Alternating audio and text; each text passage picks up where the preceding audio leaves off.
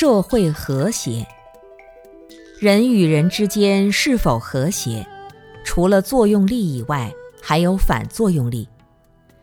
我对你不好，你对我也不好。我一拳打到你的脸上，你受不了了，也一拳打到我的脸上。我咬你一口，你也咬我一口，这是以牙还牙。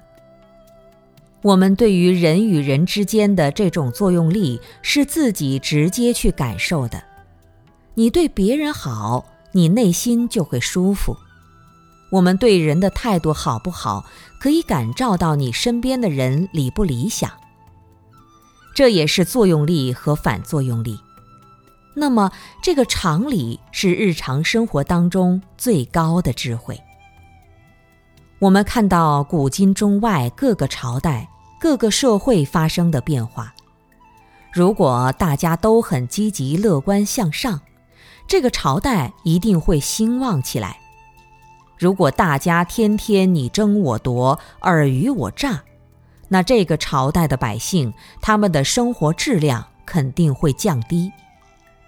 这个世界无论哪个角落、哪个国家、哪个民族、哪个宗教团体，或者哪个集体，小到个人，小到我们的起心动念。